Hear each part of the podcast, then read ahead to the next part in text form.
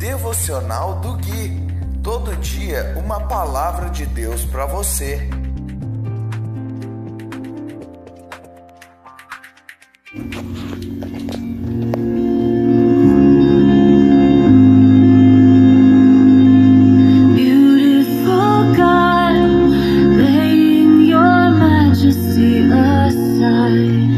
3 de junho de 2021, devocional de número 186.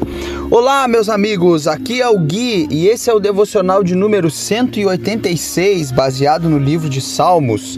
Hoje nós vamos ler o capítulo 73, do versículo 15 até o versículo 21. E diz assim a imutável palavra de Deus. Se eu tivesse falado como eles, teria traído teu povo. Tentei compreender por que eles prosperam.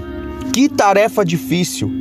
Então entrei em teu santuário, ó Deus, e por fim entendi o destino deles.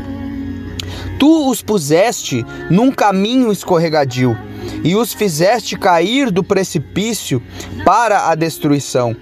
São destruídos de repente, completamente tomados de pavor. Quando te levantares, ó Senhor, rirás das ideias tolas deles, como quem ri de um sonho pela manhã. Percebi então que meu coração se amargurou e que eu estava despedaçado por dentro. Meus queridos, Asaf, o autor desse salmo, ele continua falando a respeito desses homens perversos e, e o quanto era enigmático para ele compreender que eles faziam tudo o que faziam e ainda assim prosperavam e tinham uma vida tranquila. Veja bem que no versículo 15 em diante, ele já começa a se arrepender de tudo que ele pensou. E ele começa a entender quando? Ele começa a entender a partir do versículo 17. Ele fala assim no 16, ó.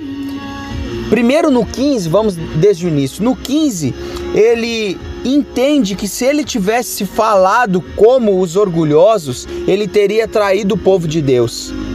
E ele cai em si e pensa, e, e, e eu entendo e, e, percebo que no fundo ele, ele era como se ele estivesse falando: graças a Deus que eu não falei como eles, graças a Deus que eu não deixei meu coração ir tão longe a ponto de eu querer ser como eles, para também prosperar como eles prosperam. Porque se eu tivesse feito isso, eu teria traído o povo de Deus.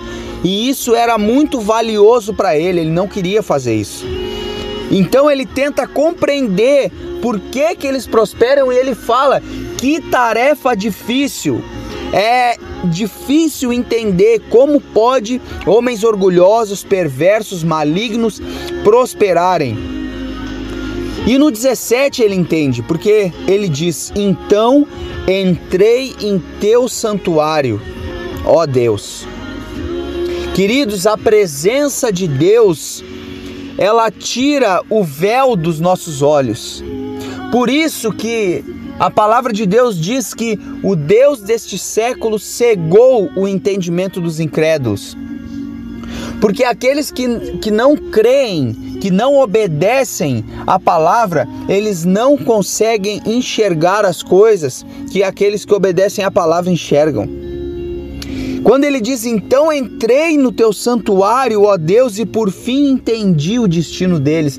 Ele jamais iria entender a prosperidade dos perversos se ele ficasse observando eles. Mas quando ele corre para a presença de Deus, ele entende. E ele fala: Entendi o destino. Lembra que no devocional passado eu falei que nós temos o desejo de que Deus faça tudo nessa terra, que Deus dê o juízo nessa terra.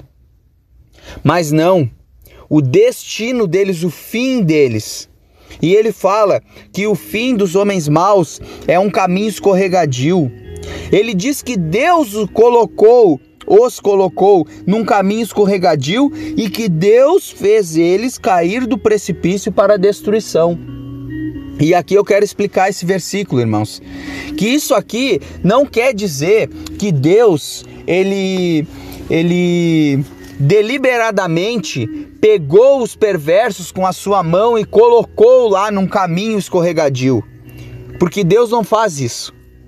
Deus ele não é um, um grande é, ventríloco que está com as suas marionetes na mão e ele coloca os maus para um lado, os bons para o outro e ele vai é, como quem joga um videogame, é, lançando maldições para aqueles que são perversos e lançando bênçãos para aqueles que são santos e, e bondosos. Não é assim que funciona.